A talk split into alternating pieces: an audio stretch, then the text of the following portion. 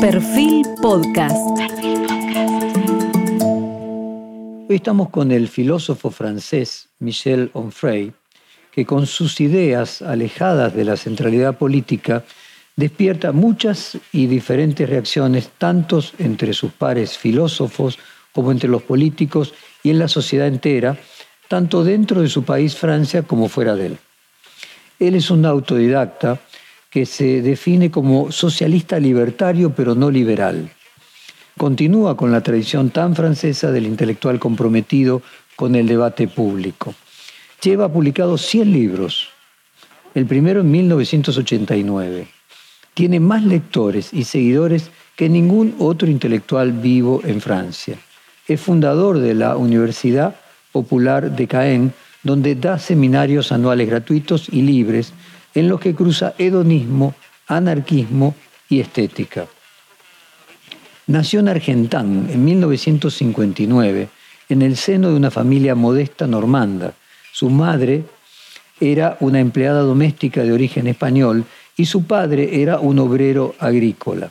Fue abandonado a los 10 años en un orfanato salesiano, algo que marcó de alguna manera su pensamiento, ya que lo recuerda en diversos libros. Trabajó en una fábrica de quesos, fue empleado ferroviario y en 1979 inició prácticas como periodista de West France, que es un diario del noroeste francés. Fue así como financió sus estudios. Se doctoró en filosofía con 27 años, allí con la tesis de las implicaciones éticas y políticas del pensamiento negativo, de Schopenhauer a Spengler. Entre 1983 y 2002 fue profesor de filosofía del Liceo de Caen. Fundó también la Universidad Popular del Gusto en el año 2006 y la Universidad Popular del Teatro en el año 2013, siguiendo el mismo modelo. Además abogó por este tipo de educación, tanto en el pasado como en el presente. Ha citado como sus referentes intelectuales a Orwell, a Proudhon y a Camus. A los 28 años sufrió un infarto, después de dos derrames cerebrales, situación que lo llevó a una nutricionista y a una dieta muy estricta. Esta experiencia fue la fuente de inspiración de su primer gran éxito, el bestseller El viente de los filósofos, crítica de la razón dialéctica en el año 1989, donde reflexiona sobre el placer de la buena alimentación y su situación. Comenzamos con el reportaje de esta manera.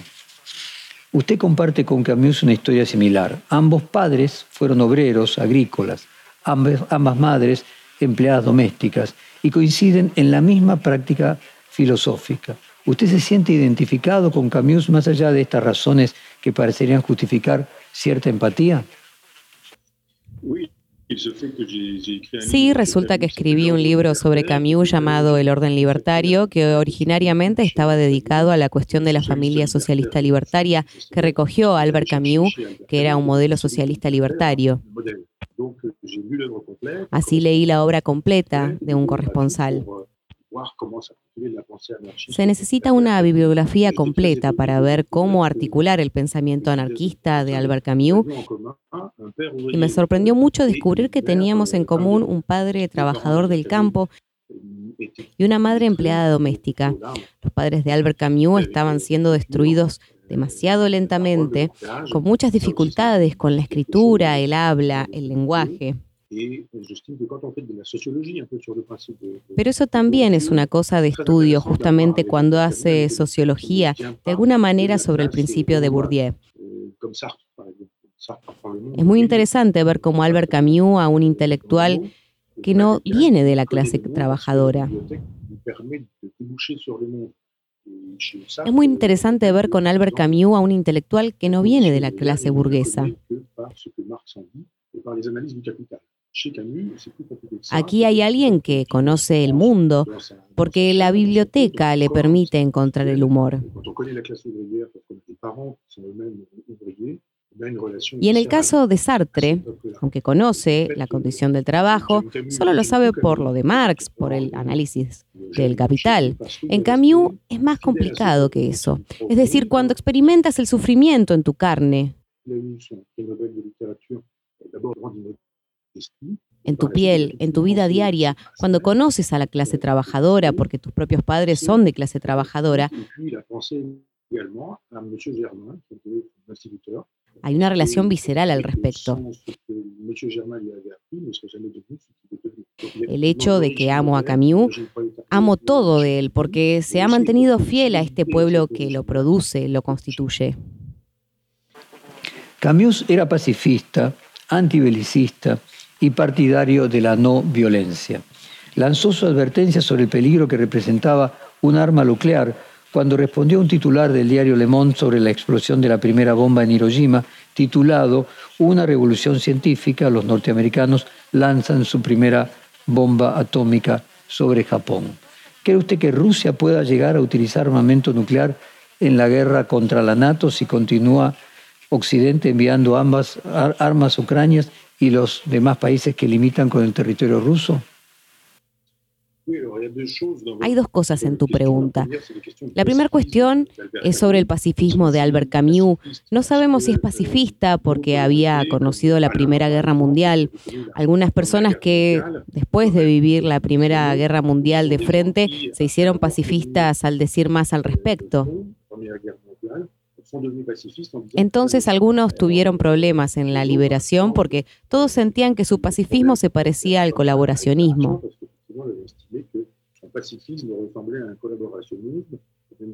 No hay ese pacifismo en Albert Camus, cuyo padre fue muerto, medalla de por medio seguramente, pero sí en Camus está la oposición a la pena de muerte. No es exactamente lo mismo, es decir, cuando se une a la resistencia, sabía muy bien que podía ejecutar milicianos, comunistas. Camus es alguien que se oponía a la pena de muerte porque su padre fue ejecutado por la pena de muerte. Y Camus dijo, de hecho, fue una experiencia extremadamente importante para él. Una experiencia que le fue relatada, pero que le mostró que precisamente uno puede tener el deseo de asistir a una ejecución capital y al final volver absolutamente asqueado y encontrarse abrazando a una sentencia de muerte. Así Camus se opuso a la pena de muerte toda su vida creyendo que no tenía ninguna buena razón para matar y todo lo que destruyera iba en esa dirección. Y aquí todavía hay alguien que conoce la guerra del 14 al 18. No es la muerte de su vida, pero que luego conocerá el auge de los fascismos, el nazismo, el franquismo, experimentará el sovietismo y los gulags, conocerá la economía de la guerra nuclear, al menos de la bomba atómica, conocerá la guerra de Argelia que lo sacudirá considerablemente, no verá el final. Aquí hay alguien que dijo, ¿Cómo puede uno participar en política manteniendo el alma mientras hace la moralidad de todos modos y prohíbe que uno pueda matar o completar legalmente el terrorismo? Que es un juego de concentración, por ejemplo, del terrorismo del régimen ruso o la crítica de los campos de concentración soviéticos. En El hombre rebelde, las críticas y acciones del Frente de Liberación Árabe a lo largo del texto se han unido bajo el actual título 3. Entonces fue muy interesante ver que un hombre así pudo sobrevivir a su siglo. Brevemente, demasiado brevemente. Por cierto, eso es todo, pero al decir que no hay buenas razones para infligir la muerte, ya sea terrorismo, guerra y... ¿A qué ha llevado la guerra nuclear?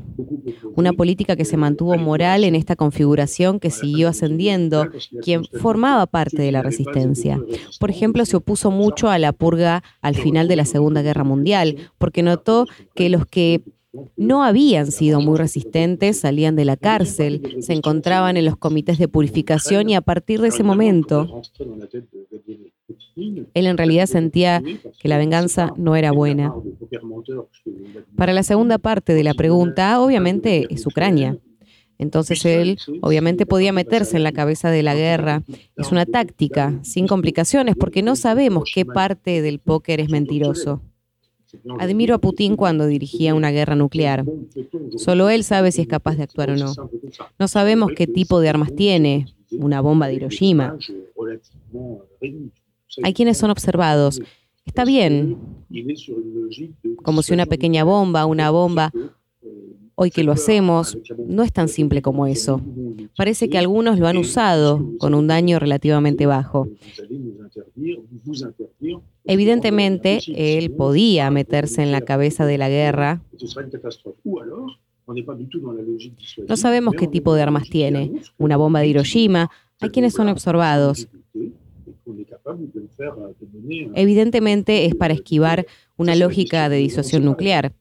Es decir, cómo se puede. Asustamos con la bomba atómica diciendo que podemos usarla y cómo te hace útil. Evidentemente es para esquivar la lógica de la disuasión nuclear.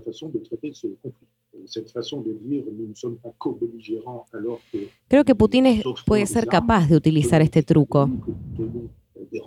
Lo que hay que añadir es que nosotros en Francia y en Europa somos muy ligeros sobre cómo abordar estos conflictos. Esta forma de decir que no somos beligerantes mientras estamos en las líneas del frente para dar información de, por ejemplo, nuevas instrucciones militares. Soldados ucranianos están llegando a Francia para ser entrenados en el uso de un cierto número de armas o para aprender a usarlas militarmente en el territorio francés. Así que estamos obligados, estamos entrando en esta guerra y somos parte de ella.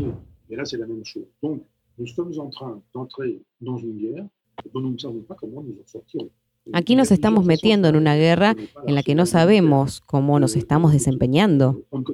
Hay muchas formas de hacer la guerra. No conocemos el arsenal militar de Putin, tampoco conocemos el personal operativo de los ejércitos, tampoco conocemos la cadena de mando de lo que enviamos. Sabemos que este hombre tiene un gran orgullo o una especie de gran certeza, o piensa que están escribiendo una historia común.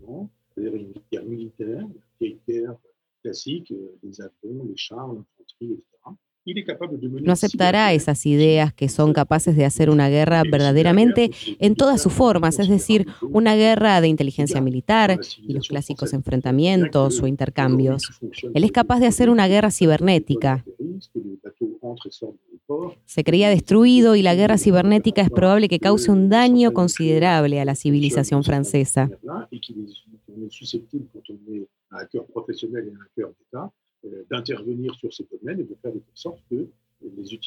El uso en territorio francés también puede provocar el colapso de una economía al actuar sobre los bancos centrales, actuar sobre la moneda y sobre los precios, todo eso. Es un poco ligero considerado que en esta guerra que comienza estamos a punto de terminarla. Estamos pidiendo más equipos a los ucranianos. Creo que la idea de una solución diplomática debe ser considerada rápidamente. Francia ya no está a la altura de lo que fue su victoria cuando la dirigía el general Goulet.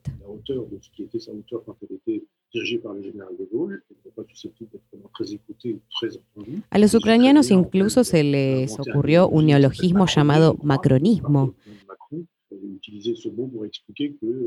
Creo que la parte de Macron usó esta palabra para explicar que hablamos mucho de eso, pero no sé si nació en Francia. Tengo a Emmanuel Macron en esta conferencia y las visitas internacionales con respecto a Ucrania y Rusia. No somos capaces de pensar con la psicología del personaje de Putin. Pero él piensa que es probable que sus personajes usen un arma y que no dejará que su ideología se derrumbe porque cree que tiene los medios para llegar hasta el final. En la rivalidad entre Sartre y Camus, que se extiende como una grieta a lo que se posiciona de un lado y otro del pensamiento, Camus proviene de la provincia de Argelia, habiendo pasado privaciones, sin agua corriente ni electricidad y muchos menos libros que Sartre, quien había estudiado en la Escuela Normal Superior del país. ¿Hay una rivalidad finalmente de clase? Sí, soy de los que, como buen lector de Nietzsche, cree que las ideas no surgen de la nada, sino que son asumidos por una organización o son parte de una ubicación geográfica. Entonces sí, claro, al lado de Fidel Castro, sí, hasta el mismo Fidel. Pero hay de hecho una fidelidad a su medio. Estoy dispuesto a quedarme realmente con su madre. Esto es precisamente lo que acababa de tener Camus. La teoría de su padre sobre la cuestión de la pena de muerte había generado la mayor parte de su pensamiento, de su reflexión. Pero hubo un gran malentendido cuando Camus cree que va a dejar de hablar de la guerra de Argelia, como dice, pero es realmente complicado, porque hoy en día las personas que quieren establecer la justicia en Argelia utilizan medios injustos. Hay personas que piensan que colocando bombas pueden hacer avanzar la justicia. Son personas que se encuentran contadas, por ejemplo, en una pandilla que quiso matar a mi madre. Como en Argelia, y entre esta justicia de allí y la madre, elijo a la madre. Es bastante obvio que el periódico Le Monde, en ese momento Jean Marie, que es de Vichy, Sartre y Beauvoir, y los demás decían que Camus no se preocupaba en absoluto por la condición de los argelinos, que él estaba en contra de la independencia y en contra de la independencia de Argelia porque su madre era argelina y por lo tanto es el colonialismo. Esto no muestra lo que decía Camus.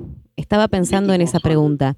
Se detuvo diciéndoles que iba a escribir una novela. Se convirtió en el primer hombre que había sido la respuesta a esta pregunta y a partir de entonces ya no defendió al resto de la Argelia francesa. Y encuentra otra solución. No es para nada el personaje que defendió el colonialismo. Argelia es complicado fundar una posición libertaria, pensando que era una confederación en Argelia que habría juzgado y había permitido a los argelinos nativos, incluso también a los colonos, juzgar y ver que las pequeñas comunidades que convivían podían vivir allí. Así que hay en Camus una supuesta lealtad a su clase. Está del lado de la clase obrera, del pueblo, de los jóvenes modestos. Está pues también del lado de la sencillez, de la verdad. Hay mejores que espinas. No fue a l'École Normale Supérieure donde aprendes a escribir hermosas disertaciones que no corresponden a muchos. Es extremadamente brillante, se pierde la realidad y esa es su enseñanza que evoluciona. Es lo real que dio. Tenía un profesor de filosofía en la universidad que hizo un trabajo sobre que el filósofo, por tanto, es alguien que no se embriaga con la historia de las ideas. Es alguien que usa el pensamiento para actuar sobre el mundo. Con Sartre ocurre exactamente lo contrario. Es un hombre que está relacionado con Schweizer, que tiene una biblioteca extremadamente bien surtida, que era solo familia, que vive en los hermosos distritos del agua. En esa casa hay agua. Es alguien que hace policías, que va a los bancos de la École Normale Supérieure, que se convierte en profesor asociado de filosofía, que se forma en la filosofía alemana y en la dialéctica y en la retórica de la escuela superior. Y para él, para Sartre, lo real es lo que dicen los libros al respecto. La realidad es lo que dicen las palabras. Así que obviamente, y no es en absoluto el mismo orden del mundo para nosotros. Hay una aportación muy concreta, muy pragmática y extremadamente libresca. Hay una fidelidad a esta expresión. Hay en Sartre una infidelidad a esta frase. Todo eso hace que Sartre pierda a su padre, a su madre y por tanto un cierto tiempo muy temprano. Y luego encuentra a Marie, que es el personaje. De este modo Sartre comenzará a odiar, es decir, que hay en él un desprecio por el marido y especialmente por su suegro, en cuanto que le roba a su madre.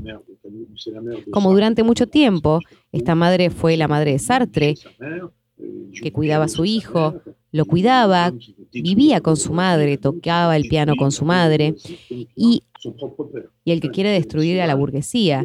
Camus quiere destruir a la burguesía, también a su propio padre, un psicoanalista salvaje. Hay una fidelidad a un lugar en la familia y una infidelidad a su medio y lo odia toda su vida, el burgués y la burguesía. ¿Quién será el padre, el padrastro que se robó la vida? Hay pues una cata, una degustación de lo bello en Sartre que vive como un niño para un cierto número de cosas. Es decir, que no es alguien que conoce al pueblo, que conoce al proletariado, que va a ver al proletariado cuando se encuentra en él. Asesinaron a una joven y la extrema izquierda la encontró en un baldío. Y la extrema izquierda creyó que obviamente era el autor quien la había matado, ya que los notarios son todos unos cabrones sanguinarios. Me conocí a mí mismo, se encuentra en Braumatrois, porque la causística de extrema izquierda se encuentra entre los proletarios que servían al obtuso conejo. Empezó a vomitar que estaba enfermo, por lo que no puede soportar.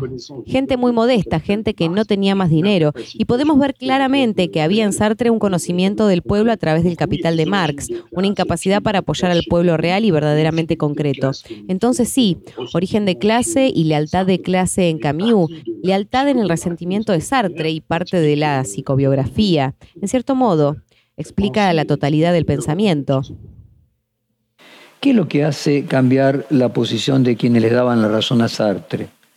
A que muchos se cambien de bando, por decirlo de alguna manera, y comiencen a apoyar las ideas de Camus. ¿Cambia el clima intelectual? ¿Puede usted identificar que se está produciendo un cambio de este tipo? Sartre a les de son siècle.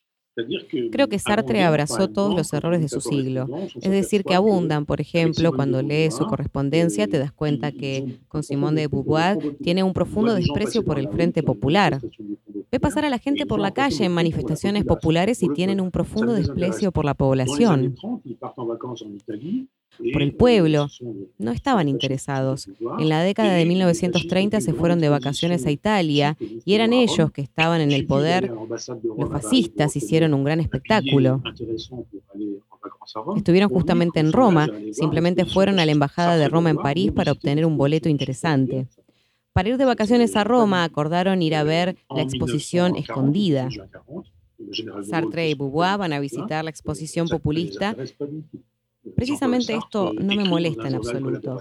Y en 1940, el 18 de junio, el general Gould hizo su elección. Jean-Paul Sartre escribe en una revista colaboracionista llamada El Comediante. Será en 1941 el autor del año, según el diario colaboracionista Comedia. En 1944, algunos meses, todavía escribe mal el lugar de Simone de Beauvoir. Juega sus jugadas con los ocupantes nazis y todo sale bien. No se resiste en absoluto y lo hace para que Simón de Beauvoir en 1944, pocas semanas antes del desembarco del día D, pueda trabajar en una emisora de radio colaboracionista, Radio París. Mientras tanto, Albert Camus está trabajando en la resistencia, pero de forma discreta y en secreto.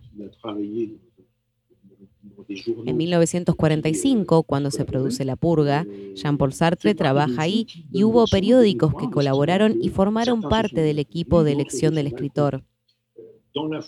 Estimando que unos lo recuerdan, otros desde su balcón después que finalmente, bajo el pacto germano-soviético, había colaborado con los nazis durante dos años. El Partido Comunista Francés colaboró con los nazis en 1940 y 1942. Fue a partir de 1941 o desde el final del pacto germano-soviético, cuando los nazis entraron en el muro de la Unión Soviética, que los comunistas se hicieron resistentes. Lo que había resistido no encontró prueba en esta entrada en resistencia, ningún otro testimonio digno de ese nombre, salvo personas que, después de haber colaborado, Margarit Duras trabajaba en la distribución del periódico para conformarlos al régimen de Vichy, o los que en general trabajan por la censura y la lástima con la condición de héroe de guerra. Obviamente este personaje se perdió en lo popular. Echó de menos muchas ilusiones pasó junto a la resistencia. Él obviamente colaboró y en el momento de la liberación me encontré del lado de los purificadores, que es el Partido Comunista. Cheville, con el que colaboró durante dos años, se convierte en el Partido de la Resistencia, el Partido de los Fusilados, que apenas 75 de los fusilados no eran comunistas. Pero esa es la ideología del Partido Comunista y el 85% de las intenciones de voto en ese momento. Sartre se hace comunista, compañero de viaje del Partido Comunista, porque de hecho sabe que tiene detrás a una cuarta parte de los detenidos para hacer carrera. Es muy interesante convertirse en un compañero de viaje y luego se volverá izquierdista y se volverá antisemita cuando defienda al septiembre negro finalmente los Juegos Olímpicos de Múnich y al final defenderá la fracción del Ejército Rojo. El sangriento régimen de los mulas en Irán, es decir, que todo el proyecto de Saint-Paul Sartre fue rechazado por error a la hora de desnudarse. Se encontró en la misma pelea. Se controla, por ejemplo, contra el FLN hasta que el final de la guerra de Argelia debilita las causas del conflicto argelino. Cree que finalmente es mejor seguir al Partido Comunista allí de una vez, dos o tres años antes de los acuerdos de Evian. Y del lado de Bernard Hell-Levy, pero por puro oportunismo. Es decir, que Sartre puede haber tenido razón, pero en una época.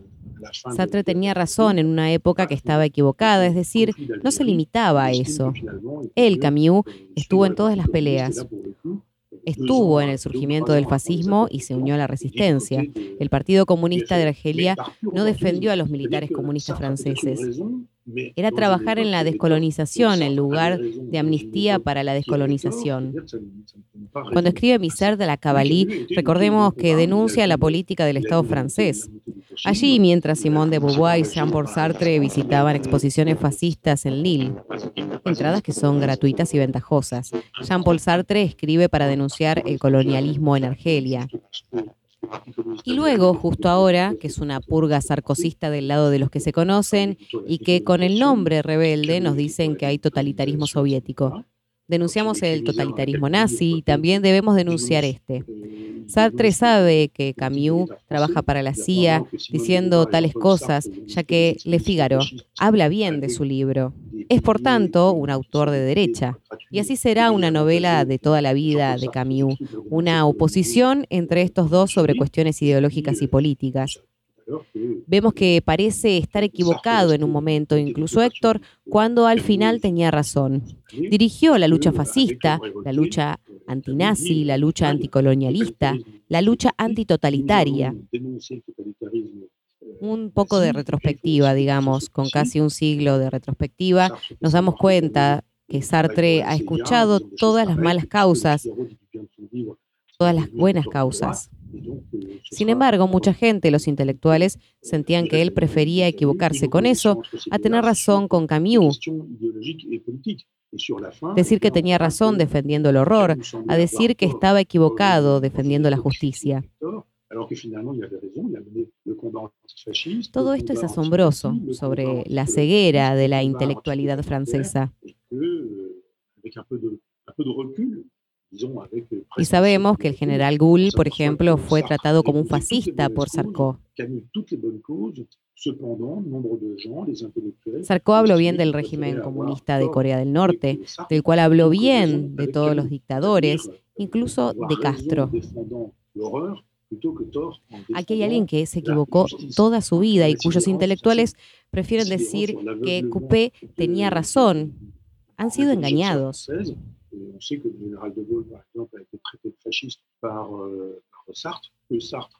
Entonces, para tener razón con alguien que tenía razón, es sorprendente que Sartre pueda tener al señor Bernard Herlevy, que todos nos dicen que en el siglo XX se salió, ¿cómo podemos defender? A alguien que colaboró defendiendo la colaboración, que no fue anticolonialista, y decir que es un gran hombre de la resistencia. Esta es una ceguera de la intelectualidad francesa. Tienes que entender la vida de Albert Camus, este gran hombre, y él prefirió una normalización. Tienes que entender que la vida en Albert Camus, este gran hombre, y él prefirió un normalín parisino y agotó todas las causas sangrientas del siglo XX. ¿Cómo recuerda sus años de trabajador ferroviario y fue ahí que comenzó a interesarse en la política? Sí, bueno, hay que montar una unidad en estas experiencias estacionales. Cuando tenía 16 años, trabajaba durante las vacaciones en un granero, una fábrica de queso. Y luego trabajé muy temprano para el periódico West France. Luego reemplacé al director editorial. Decir que no tuve una gran experiencia laboral personal, pero sí suficiente para ver cómo era y trabajar físicamente, es decir, sufrir, estar en la lona. Muy rápido nos cubrimos con lo que pudimos destilar, es decir, que olíamos mal las ocho horas de trabajo. Y en ese aspecto físico del trabajo yo lo sabía. Luego lo vi también con mi padre, la técnica agrícola. Vi lo que era, pero no hasta el punto de que no podía salir de él y lo que eso estaba haciendo. Como alguien que sabía que no iba a ser médico, no es exactamente lo mismo que hacer este trabajo en el momento adecuado sabiendo que no saldrás de él. Así que descubrí la izquierda bastante rápido y bastante pronto. Los profesores comunistas, un peluquero que me gustaba mucho, que era un hombre maravilloso. El segundo fue Pierre Bourdieu y fue él quien me hizo conocer el barrio, me hizo leer Archipiélago Gulag, me introdujo en el pensamiento anarquista.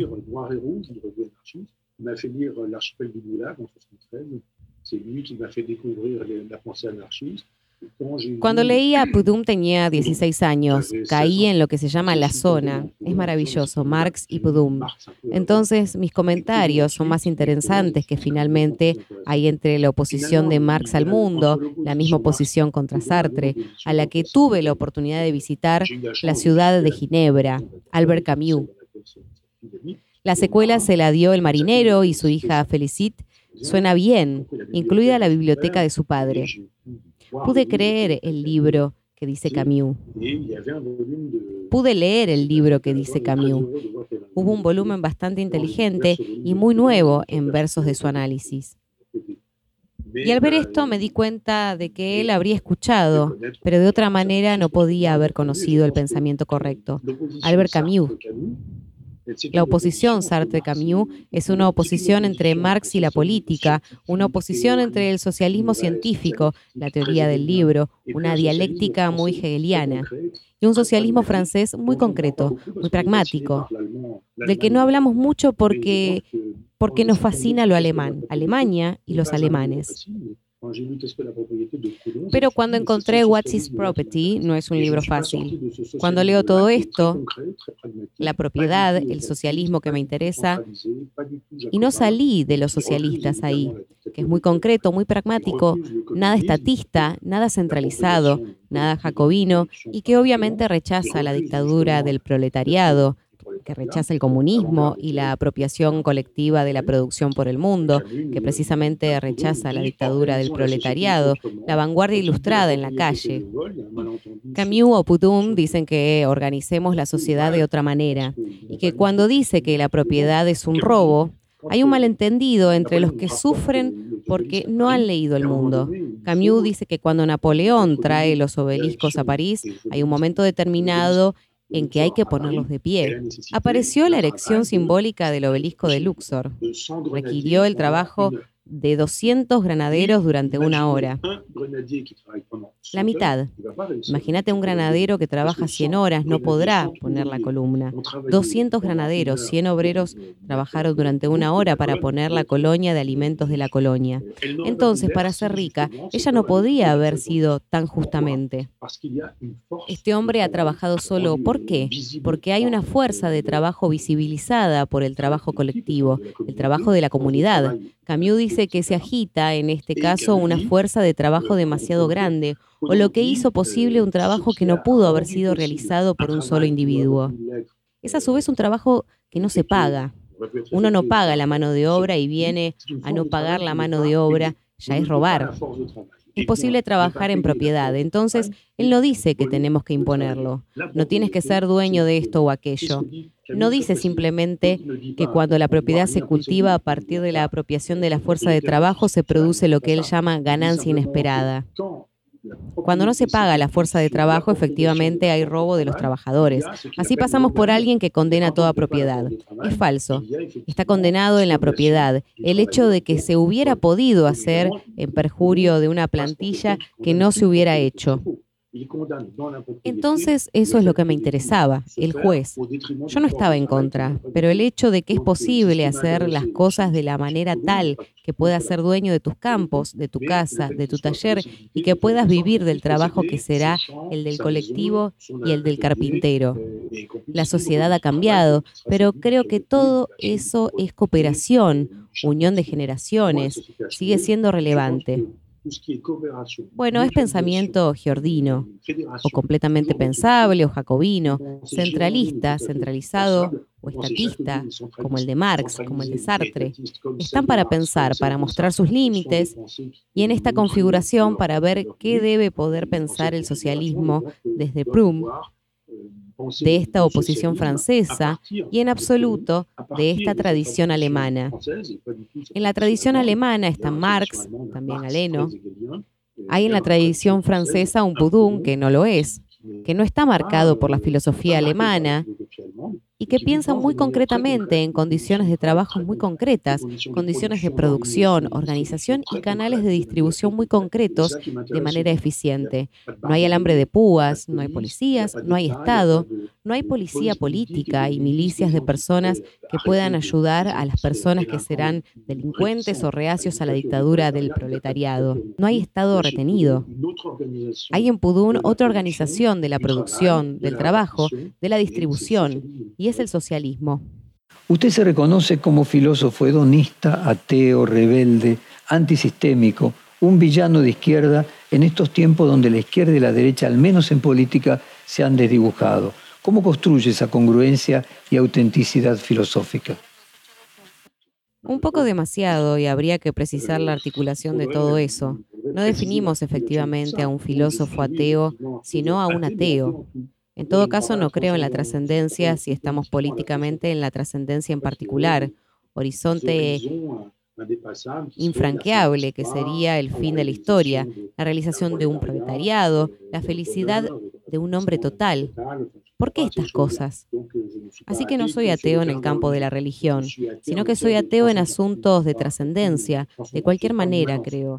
Sí lo soy porque pienso que nuestra vida no debe estar dedicada al sufrimiento y al dolor, que el cristianismo, pero también el islam y otras religiones odian el deseo, los placeres y las pasiones, las mujeres. El júbilo de estas religiones nos invita a odiar el cuerpo, y no veo el interés que hay hoy en evocar a los que odian los cuerpos, de los que no tenemos existencia piadosa. Hay una razón para morir mientras estemos vivos, pensando en menos en mí, pensando menos en mí. No es él quien ha terminado, simplemente no es un hedonista. Durante un tiempo, como hace 40 o 60 años, respondí con un hedonismo mucho más activo que hoy. Creé el placer de poder beber, placer positivo, etcétera, etcétera nos damos cuenta de que hay otra dimensión del placer que es más sutil, más elaborada y que implica también la desaparición del displacer. Hay placer en no conocer el principio del placer enfermizo, en estar sufriendo, en poder disponer de uno mismo o de las condiciones adecuadas. Así, el hedonismo es más sutil de lo que te imaginas cuando sientes que tienes que decir sí a la vida. De esta forma, sean cuales sean las circunstancias y las cuestiones, sea cual sea el precio a pagar. A través, cuando queremos un placer, estamos dispuestos a pagar el precio de un displacer porque se pregunta si lo veremos bien. Pienso que cuando adquieres sabiduría te prohíbes los placeres. Placer de pensar que uno escupe los placeres del hedonismo para perder el día materialista y siempre hedonista, siempre materialista también. Lo que importa es solo materia sutil o materialismo de equipo o nada.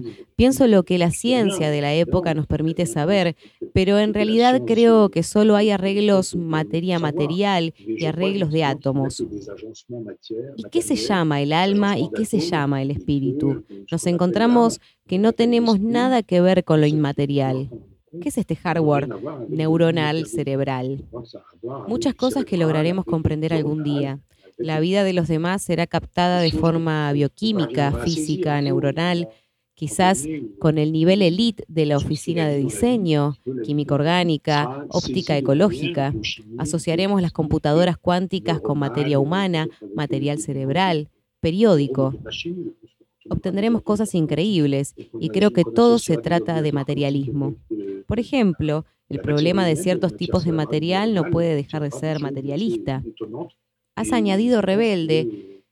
Creo que es un poco un concepto general. No son líderes rebeldes, son libertarios. Por no decir que no soy rebelde. Para ser rebelde estoy equipado, no me adhiero a otras ideas. Dije esto y no puedo saber si soy rebelde, no rebelde, y estaba más asqueado que asqueado.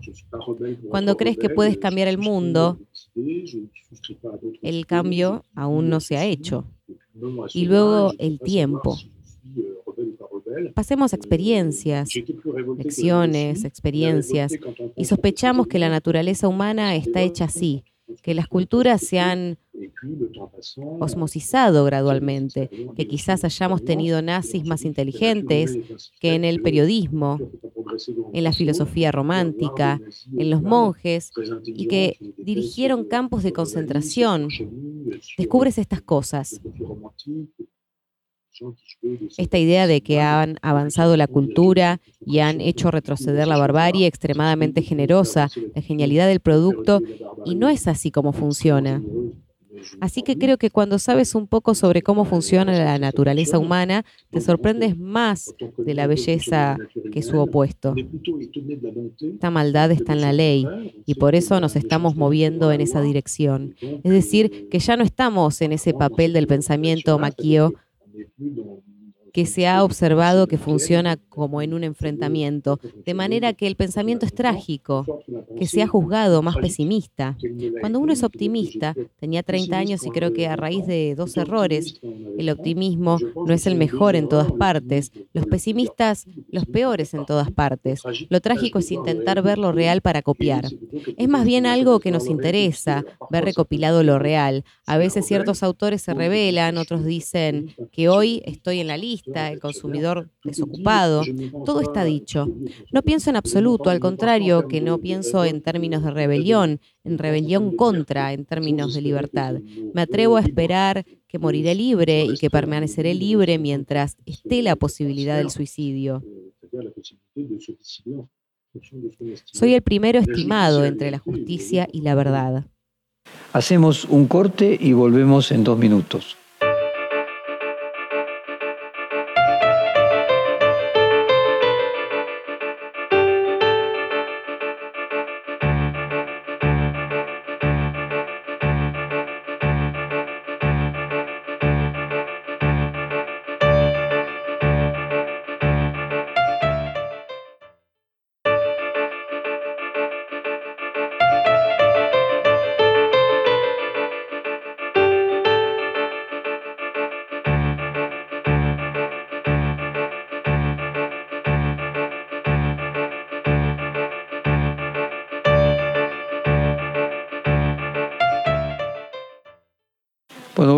Corte nuestro reportaje con el filósofo francés Michel Onfray.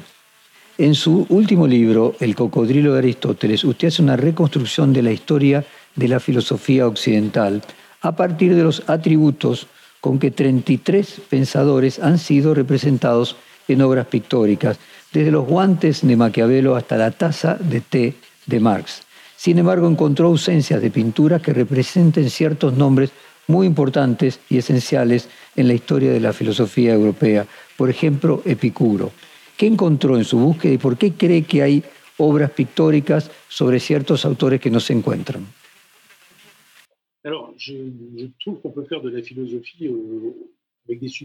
Encuentro que podemos hacer filosofía con apoyos que son un poco inesperados.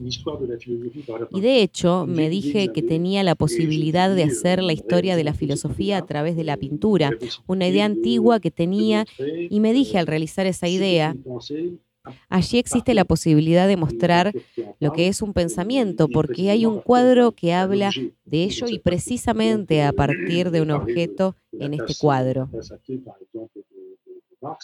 Effectivement, quand j'ai cherché des portraits de Marx, j'en ai trouvé plein qui relevaient du réalisme socialiste, où on le voit Entonces hablaré de la tarea, por ejemplo, de Marx.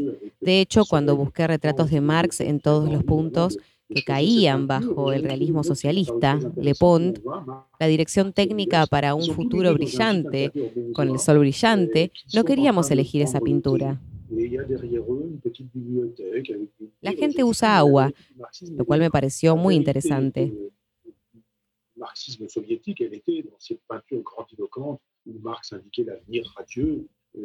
Vemos este ambiente, Marx y Engels, ambos están en un interior de madera, están tomando el té, detrás de ellos hay una pequeña biblioteca con libros de la verdad, del marxismo y de la verdad, del marxismo soviético con los cuadros grandilocuentes, donde Marx indicaba el futuro brillante. Y me dije, no, este cuadro eléctrico integral, estético y a la vez era muy esperado.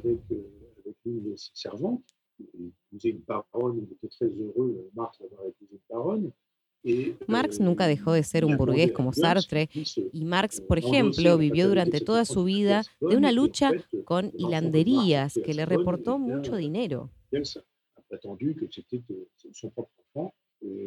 Trabajando en los libros de Ricardo y los economistas, llevó una vida un poco burguesa, encontramos su lugar en París, su biblioteca y su amigo que lo alimentó, que le permitió venir a estudiar su filosofía. Era una palabra y efectivamente encontré la verdad de Marx que estaba en un cuadro de Maurice y en las grandes novedades del realismo socialista.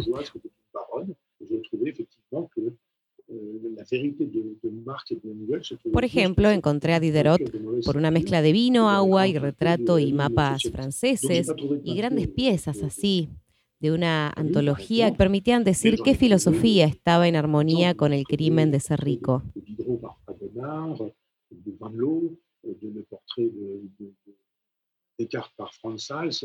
Y así hay un muro que separa a una comunidad francesa de este tipo de pintura.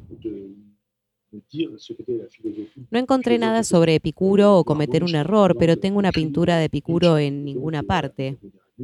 Incluso una mala pintura, mural de celebridades que no lo es.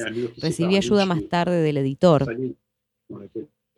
No ha habido una pintura defectuosa, ni siquiera mala pintura en este pequeño museo de un pueblo totalmente perdido en el lugar del mundo.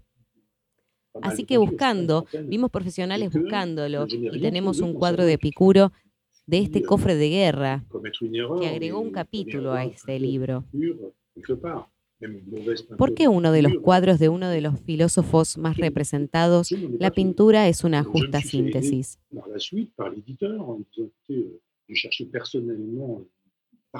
Hay un libro entero que representa y enumera las pinturas de San Agustín. Entonces, hay San Agustín en todas partes.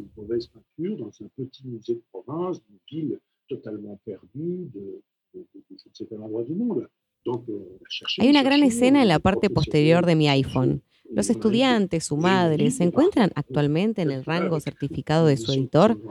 Todo eso existe y en tanto con estas obras, tanto que refleja entre sí, que el libro fue descubierto en el cuadro cero de Epicuro.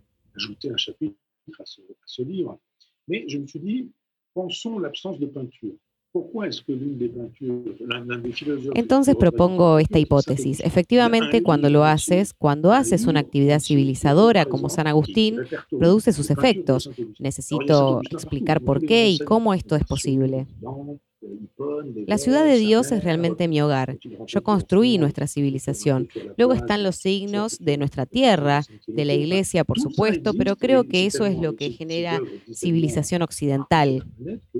Para hablar de la cuestión de la gracia, la cuestión de la fe, la gracia para el futuro, los franceses leen a los jesuitas o la historia de Occidente y la economía. ¿Para qué exactamente?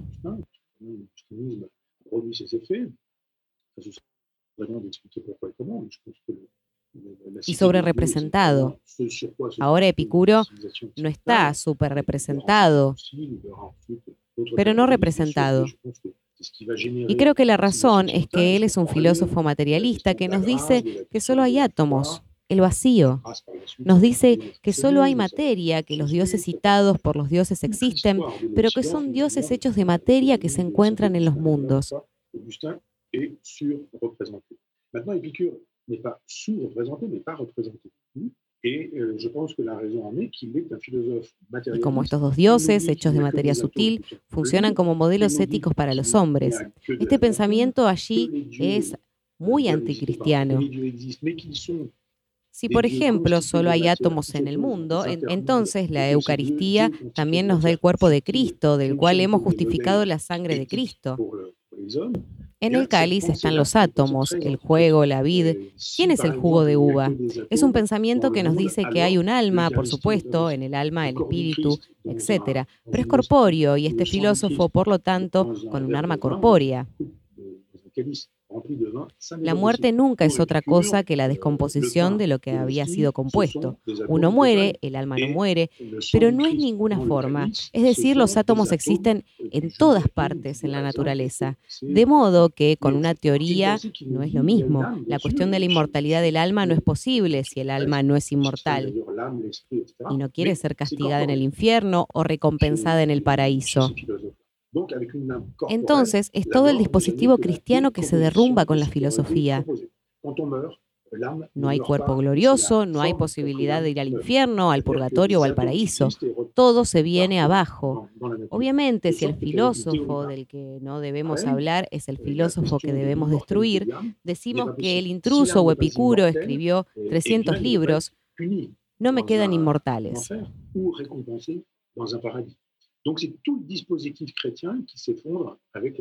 Quedan tres cartas y estas tres cartas se perdieron en un libro llamado Vida, Opiniones y Sentencias de los ilustres filósofos Diógenes Laercio, que era un historiador de la filosofía que hace la historia del pueblo, filósofo o epicuro. Que Épicure a écrit 300 livres. Il n'en reste aucun. Il n'en reste aucun. Y en lo sublime hay tres cartas de Heródoto, Nessus y luego, a lo sumo, todo el concepto de la filosofía de Epicuro cabe en esas tres cartas. Hay unos cuantos aforismos que se llaman oraciones y así como si estuviera en un libro y que tuvieras que leer ese libro para saber si no lo pusiste al fuego.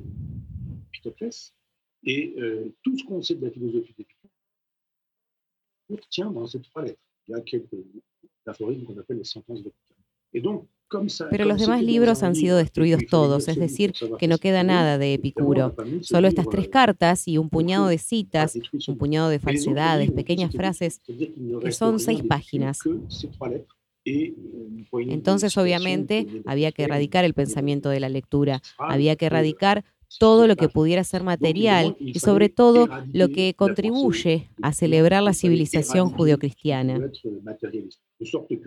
tout ce qui contribue à célébrer la, la, la civilización judeo-chrétienne que pueda ser pintado abundantemente el nombre de San Agustín o cosiendo. Y todo lo que pueda destruir esta civilización debe ser escondido, destruido, y como resultado podremos hacer pinturas en las que haremos a Epicuro como el filósofo Lucrecio. No hay representación de Epicuro. Los otros filósofos epicúreos me rodean y nada más se puede hacer por ellos.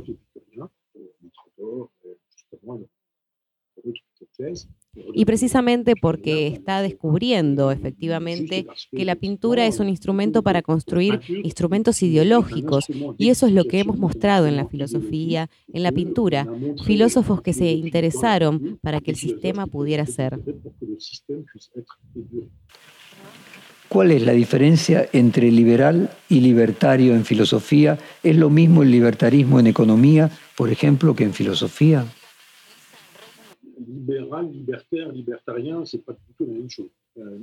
Liberal, libertario, libertariano, no es lo mismo en absoluto, pero en la cronología comenzamos con los liberales. Los liberales son personas que disocian la economía de producción de la ideología liberal y son personas que dicen que hay relaciones de producción y estas relaciones de producción reflejan lo que realmente es la economía.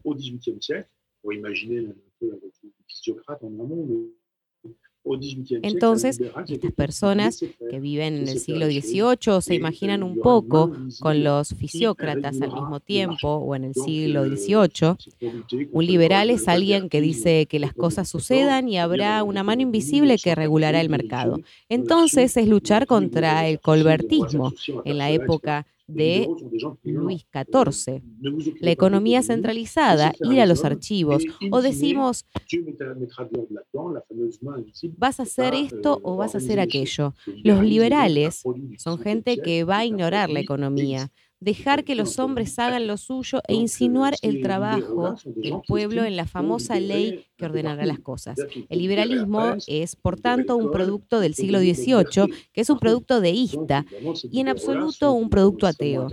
Entonces, los liberales son gente que cree que tenemos que liberar en todas partes y que tenemos que libres, la escuela debe ser liberada.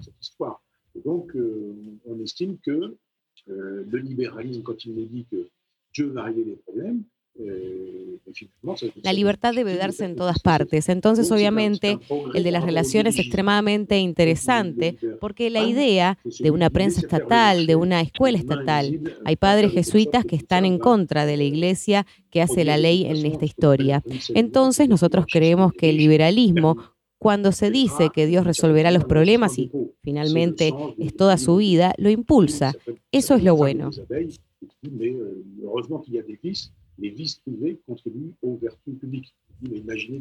Así que es un poco de progreso en comparación con el dirigismo. Para el liberal, es el que ha querido hacer del mercado una mano invisible, para que todo conocimiento produzca, en todo caso, lo que se llama la segunda vuelta, el enriquecimiento de los ricos, una capellanía, un enriquecimiento de los pobres. Este es el significado de un libro de ciudad. Se llama La fábula de las abejas, pero afortunadamente hay fallas.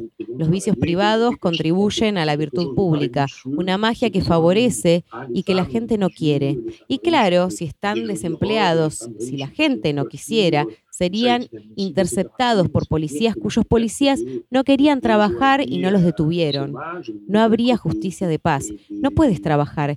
Y entonces no habría prisión ni guardias de prisión. Por lo tanto, podemos decir que un ladrón cuando roba permite que los empleados trabajen o salgan a caminar, que el juez trabaje, luego que los guardias de la prisión trabajen. Me han dicho que cuando te parece lujoso, siempre es un grifo.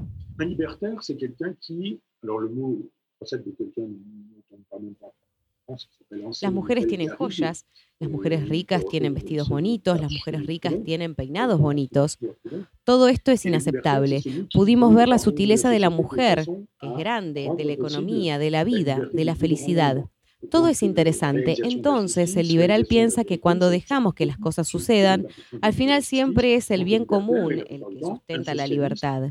Es alguien que ama la palabra. El libertario es el que quiere organizar la sociedad de tal manera que haga posible la libertad del mayor número. Esa realización de la justicia, valorización de la verdad y la justicia, por lo tanto, es la libertad.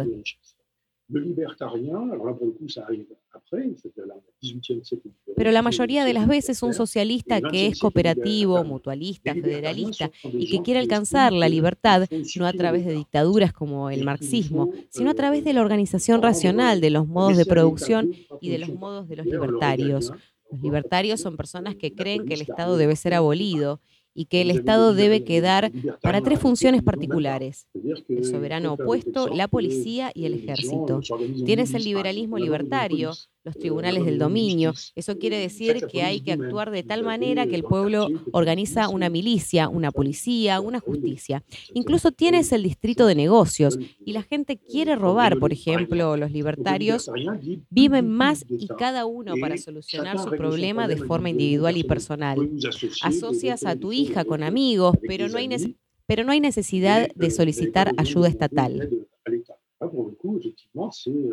Les faibles vont avoir de la difficulté à exister et les forts vont pouvoir euh, exister totalement et absolument. C'est-à-dire que si vous avez de, de l'argent, si vous êtes rusé, si vous êtes malin,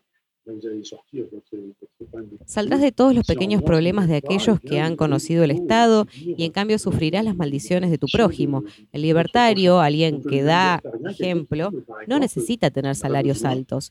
Tener un salario bruto y un salario neto y los cargos se utilizarán para pagar una pensión. Tienes un fondo para subsidios de salud, medicamentos y dinero que se utilizará para crear escuelas que permitirán que los niños se beneficien de la escolarización gratuita. Te damos todo, es decir, tienes el salario bruto, es para ti, pero tendrás que hacerlo con ese salario bruto que has elegido para pagar el colegio de tus hijos o pagar tu salud y tus bienes, tendrás que pagarlo tú.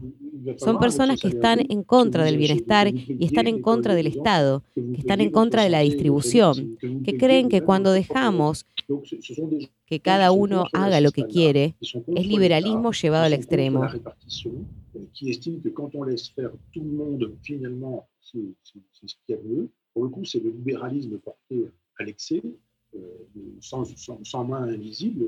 Las sanciones son menos visibles, claro, pero es el salvajismo más absoluto de los libertarios. No hay solidaridad, no hay cooperación, no hay ayuda mutua, no hay fraternidad. Entonces, nos parecemos sospechosamente a gente. Última pregunta. Usted rescata las ideas del último Proudhon, quien rehabilita al Estado. Ahora, si los libertarios son anárquicos, ¿cómo sería una perspectiva libertaria con Estado? Pero como efectivamente hay dos pudum, y un pudum es el origen que consideran que el Estado no es deferible, porque el Estado trabajado acaba de desaparecer, es decir, ante el despojo de los trabajadores. Efectivamente, si el Estado es un Estado que defiende a la burguesía, a los automovilistas de los años 40, 50, 60, el Estado es el instrumento de la dominación burguesa, y en ese sentido, pues, no van a defender el Estado. Esto es lo que justifica la explotación de la miseria, lo que se llama el golpe de suerte, es decir, la posibilidad de no pagar la fuerza de trabajo, cuyo estado, desde el punto de partida y al final, lo que se llama el curso de las cosas. Vivido inacabado, este es un libro en el que se dice, pero en definitiva, el Estado es una especie de instrumento y depende de cuánto se utilice. Si sirve para explotar el capital, el productor no produce las cosas. Pero si sirve para posibilitar el equilibrio de la organización libertaria, entonces el Estado es completamente defendible mucho más que el endeudamiento, el comunismo, el poder de las cosas. También defiende asociaciones, comunidades, cooperativas, mutualidades, federaciones. Y si además organizamos el poder de tal manera que aquellos sobre los que se ejerce el poder son los que ejercen el poder, y por eso lo dicen, no necesariamente es una organización muy simple. Pero para hacer esto, para garantizar la organización libertaria, se necesita tiempo. Entonces sí, la gente no lo hace. No son los socialistas. De lo contrario, no es alguien que piensa en el Estado.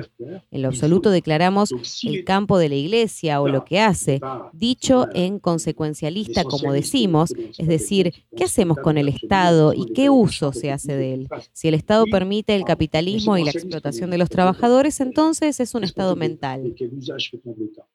Si en cambio el Estado garantiza la organización libertaria de la sociedad, entonces el Estado tiene su alma, es más deseable. Es él solo quien garantizará la organización cooperativa, mutualista, anarquista de la sociedad.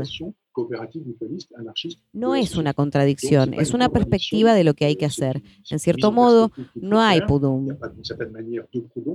sino una primera corriente contra el Estado y una última que parece ser ambas, la opinión de que el Estado no hace cuando se trata de imponer su ley. El Estado sí, si le corresponde al poder libertario, imponer, garantizar. Michelle Onfray, muchísimas gracias por esta entrevista. Thank you very much. Thank you. Merci beaucoup. Perfil Podcast.